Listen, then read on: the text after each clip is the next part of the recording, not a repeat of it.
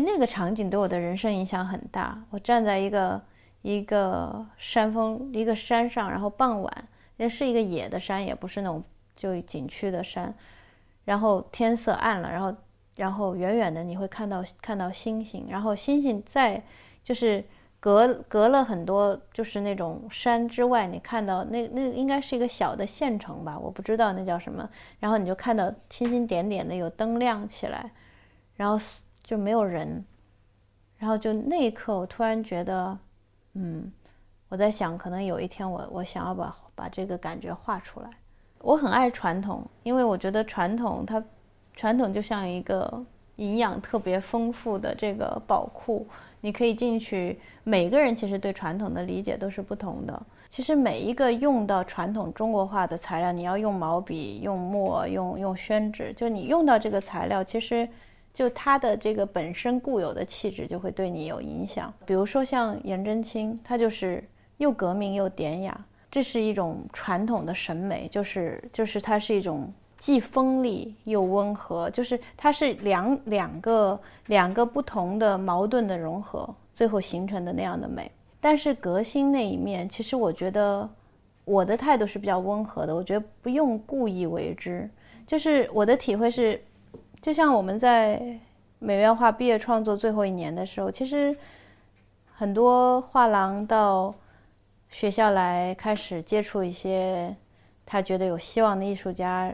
就是那个时候我们可能就都很强烈的想要能长出自己的面目。其实面对今天的所有的艺术家，其实都是这个问题，就是就很很怕跟别人雷同，但是最后大家恰恰巧又长差不多。这这这个其实你看过去的，呃，过去的传统的画家，他们可能。就是很愿意提我是临谁的，我是学谁的风格，但你一看他就是他自己。在宣统的课程上，我们每过一段时间就会拿出一对矛盾或者一对相似的画家来来比较。比如我们比较过这个，呃，傅抱石先生和李可染先生，他们也是一对非常有意思的一对组合。其实他们俩都学石涛，但是呢，但是由于性格不同。但是最后长出来完全两种两种样貌，一个就是特别恣意，一个就特别特别严谨。所以这背后其实包含的问题，一就是说现在资讯过度发达，什么样的时髦，什么样的是在趋势当中，大家都会很敏感，你不自不自觉的就会去模仿，你不自觉的就会成为一个套路的一部分。但是不会有那么多百分之百的革新的，强求自己多特别的时候是是做作的。就是那个样子，就是就是我经常观察一些一些评论家或者一些收藏家，他们会说：“哎呀，这张太学生气了。”然后我在想，学生气这到底指的是什么呢？我后来就发现，学生气就是指的那种做作的，故意要装作自己已经拥有一套成熟语言的样子，其实就是学生气的。所以我觉得不用太着急，你持续的画，持续的模仿。呃，持续的画你那些真正你喜欢、打动你的东西。所以我觉得艺术的本质是，这个世界先要打动你，然后你再把你被打动的感受和思考表达出来。问题就来了，就是就是如果你没有很专注的生活，你没有就是，当然这不是一种为了强强强求的，就是很多人很多人坚信说这个只有痛苦才能长艺术，我觉得不见得，就是因为。痛苦和快乐其实都是人的感受而已，而每个人都可以基于这些营养长出来不同的东西。失败对有些人是磨难，成功对有些人来说同样是磨难。所以，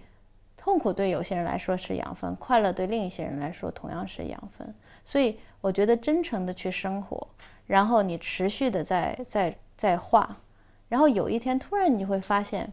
你的画跟别人已经不一样了，因为那你已经就是你要给它长的时间和空间，所以我对我自己的创作也是这样，我没有办法去故意的画出一些为了炫耀技巧，或者说为了展现你自己去画一些你可能不打动你的东西，因为我觉得那样东西也不能打动他人。我在美院念书，其实我觉得我有两个结论非常重要，第一个结论就是说。绘画是高于语言的，就我指的这个高不是高下的高，而是它它跟语言不是一个不是一个体系。就如果绘画是简单的看图说话的话，就是很多人讲的什么，就是诗，就很多人讲所谓的诗书画三绝什么，就这其实很像，就是绘画是依附于语言的，但其实绘画就是画面带给人的冲击的这这这一套游戏规则或者玩法和文字就是和就是一个是空间，一个是时间嘛，不太一样。我记得当时我的导师刘庆和先生就一直跟我们讲了很多次关于绘画如何用照片的问题。就是你会看很多画，因为现在照相技术这么发达，其实你你会参考很多的照片，但你会发现有有些人比较会用照片，有些人不太会用照片。会用照片的其实无外就是说他会还原，试图还原，因为相机的看到东西和人眼看到的是不一样的，所以他会试图只是把。照片作为一个参考，但是还原视觉的那个感受。但是不会用照片的人呢，就会完完全全死搬那个照片，所以画出来的东西就是有一种营养已经被抽掉了，因为图片它已经在第一次把这个把这个视觉的营养已经用完了。但是你如果绘画再用一次呢，他觉得就是就是苍白的。就现在很多画面，你为什么觉得它就是不够好？其实它就是太依附于语言了，太有情节性了。但画面其实是跟情节没有关系的一件事情，它是在一个时，就是一个非常精确的时间里面，在空间里面爆发的一个能量，和你在就是其实就是照片和视频是很不一样的语言体系一样的嘛。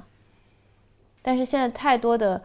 画家很怕别人看不懂，看不懂他就需要情节，需要情节就就不够不够有意思。第二个就是说，就是关于你如何如何学习传统。我觉得今天美术学院可能最大的问题是只有纵只有横向比较系统，就是你作为一个美术学院的学生，或者一个现在你正在以以这个绘画为生的这个艺术家。你把自己总是容易跟同时代，比如说八零后的那些画家比，或者同时代大家在流行在画什么，现在现在这些国际的大展，他们都在他这些策展人都在关心什么，就是你很容易横向比。但是其实我觉得纵向的这个比较系统可能更重要，就是你今天跟古人比一比，就是你的世界会会宽很多。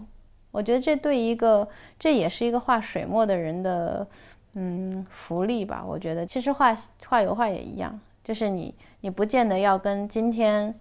欧洲最好的画家比，但你可以跟文艺复兴的时候比一比嘛。其实不是说去比比较高下或者比较优劣，而是说你看一看，就同样你们在做同样的事情，在过去的那个时间的人他是怎么做的，你今天是怎么做的，其实会会带给你很多启发和思考。